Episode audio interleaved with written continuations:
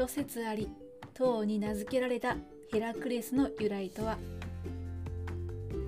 おはようございます。友沢の歴史とか世界遺産とかを語るラジオです。このチャンネルでは社会科の勉強が全くできなかった私が歴史や世界遺産について興味のあるとこだけゆるく自由に語っています。本日ご紹介する世界遺産はヘラクレスの塔です。このヘラクレスの塔はスペイン北西地域の港町アコルーニャにある灯台なんですね。大西洋を望むアコルーニャ港に建てられて灯台としてだけではなくランドマークとしての役割も担ってきました。その歴史はローマ時代に遡って1世紀末に建設されたと伝わっています。18世紀に改築されていますが現代まで使用され続けていて世界最古の灯台としても有名です。また現存するローマ時代からの灯台としては世界で唯一ということだそうですね。塔の高さは59メートルで海抜約60メートルの岬に立つこの灯台は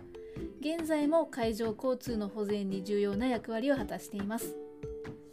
そして同時に多くの人が訪れる観光名所ともなっているということです。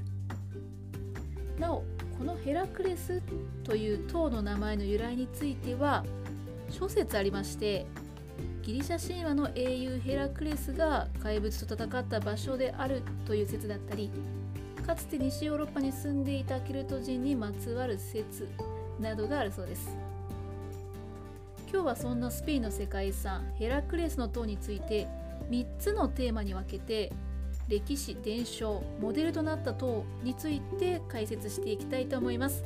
よかったら最後まで聞いてみてください。この番組はキャラクター辞典ワンタンは妖怪について知りたいかっこかりパーソナリティ空飛ぶワンタンさんを応援しています。ヘラクレスの塔が立っているアコルーニャの周辺の歴史はケルト民族の定住によって始まったと言われています。紀元前62年に古代ローマの軍人カエサルが訪れた時にはケルト系のアルタブロス族という民族が居住していたそうです。ケルト人というのは中央アジアの草原から馬と車輪付きの乗り物を持ってヨーロッパにやってきたと言われている民族ですね2世紀頃にローマ人がこの場所の立地に注目して鈴とか銅とか鉄などを求めてイギリス領の島々に向かう船舶を誘導するための灯台としてヘラクレスの塔を建設したそうです。この場所は地中海とヨーロッパ北西部を結ぶ重要な航路で灯台というのが不可欠な存在だったんですね。しかしその後はノルマン人の侵略を受けたり一時的にイスラム教徒に占拠されていたそんな歴史もあるそうです。時はたって13世紀に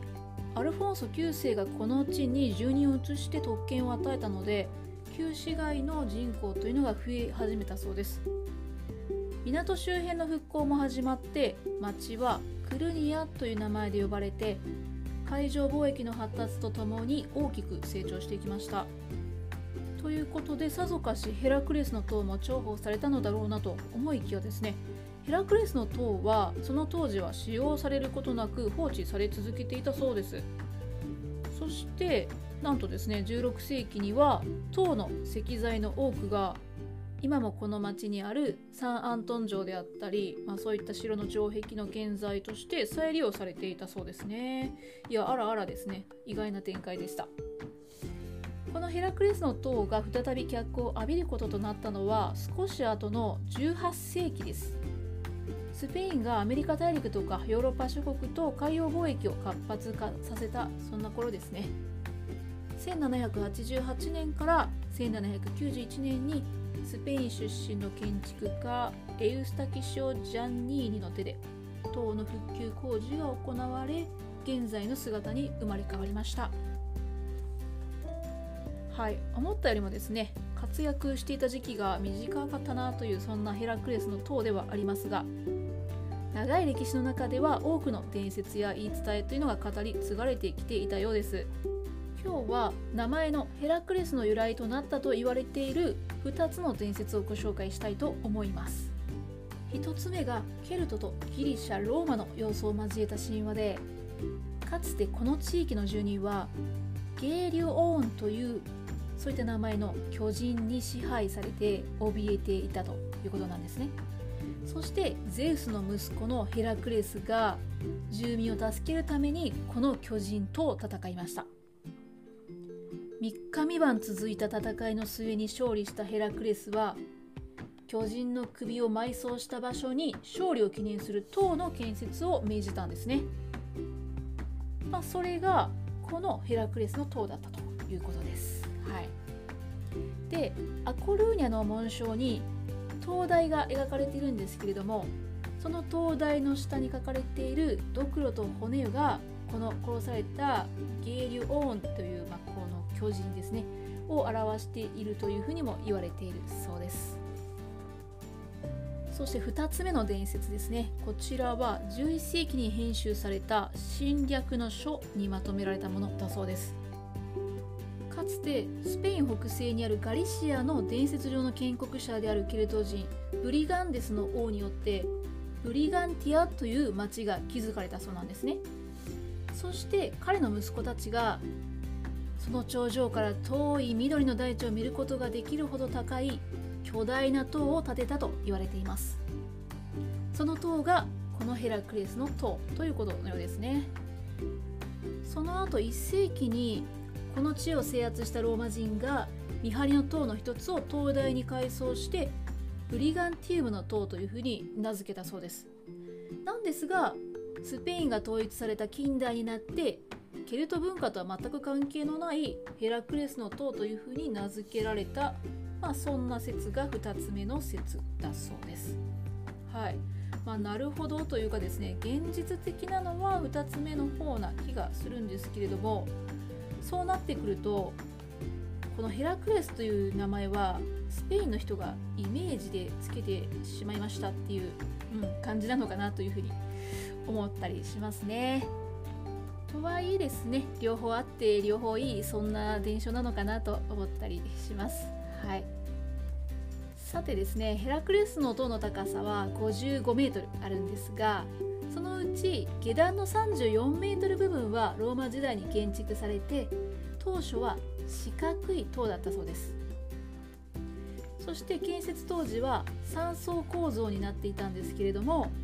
18世紀の改築で上段に21メートルが増築されて4層構造の塔となりました。増築された部分がネオクラシック様式で建てられたということもあって異なる時代の建築技術が融合したユニークな建物となっています。つまり塔の階層によってデザインが違うっていうのが特徴なんだそうです。最下層は四角形なんですけども2層目からは八角形六角形と続いて最上の層は円形の形になっているそうですね。そしてこの形からヘラクレスの塔にはモデルがあったと考えられています。それが古代エジプトのプトレマイオス朝の首都アレクサンドリアにあったアレクサンドリアの大灯台なんだそうです。アレクサンドリアの大灯台というのは古代の世界七不思議の一つにも数えられていて紀元前3世紀に完成したと言われている灯台ですね。そしてその高さはなんと134メートルもあったそうです。アレクサンドリアの大灯台っていうのはローマ時代のコインにも描かれていることから存在したということは間違いなさそうなんですけれども8世紀の地震で半壊して14世紀に2回もあった地震で全壊してしまったそうですね。なので今はもう残っていないんです。ちなみにそのアレクサンドリアの大灯台は1層目が四角形で2層目が八角形3層目が円形になっていたそうなんですよね。そしてこのことからヘラクレスの塔のモデルがアレクサンドリアの大灯台であるというふうにされています。そんな世界遺産ヘラクレスの塔なんですがヘラクレスの塔の内部は螺旋階段で階段を上ると展望台に出ることができます。展望台からはアコルーニャ市街をはじめとして遠くにはサダ島とかベタンソス島アレス島そしてフェロールの町など眺望が楽しめるそうですね。毎晩点灯されている灯台のライトは 36km 遠方からも確認することができるそうですね。